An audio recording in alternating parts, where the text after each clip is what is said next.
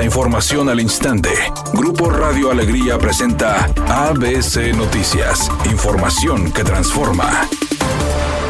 ¿Qué tal? Muy buenas tardes, esta es la información. Por el uso indebido de agua potable en sus establecimientos, la Secretaría del Trabajo suspendió dos negocios de lavado de autos ubicados al poniente de Monterrey. Mediante un comunicado se informó que en seguimiento a las políticas y regulaciones establecidas para la protección del medio ambiente y el uso responsable de los recursos naturales, se realizó una inspección en diversos establecimientos de lavado de autos el pasado 5 de julio, en la cual encontraron a Incentive Car Wash y Master Chine utilizando agua potable de manera inapropiada y contrario a las regulaciones vigentes, lo cual es una violación a las normas ambientales y a los principios de sostenibilidad que realiza el Estado.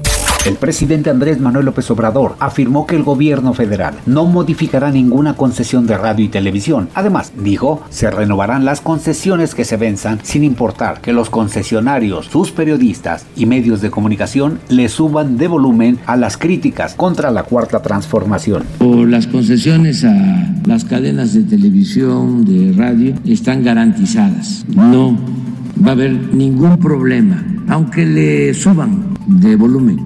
No vamos nosotros a cometer ningún acto que atente contra la libertad de expresión, porque la verdad tenemos nuestro ángel de la guarda, que es el pueblo ABC Deportes informa dentro de lo que va a ser la jornada 2 del fútbol mexicano. Tigres sale este sábado a visitar a Juárez, mientras que el equipo de Rayados va a jugar domingo en casa, 7 de la tarde, contra el equipo del Atlas. Así esperemos que obviamente por fin lleguen los triunfos. Ninguno de los dos equipos pudo ganar en la jornada 1. Vamos a ver si la jornada 2 trae triunfos para los equipos locales.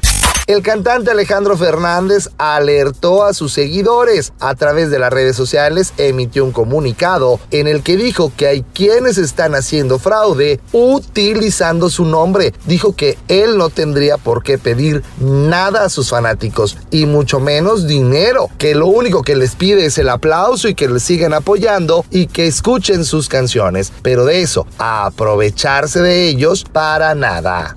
Redacción y voz, Eduardo Garza Hinojosa. Tenga usted una excelente tarde. ABC Noticias, información que transforma.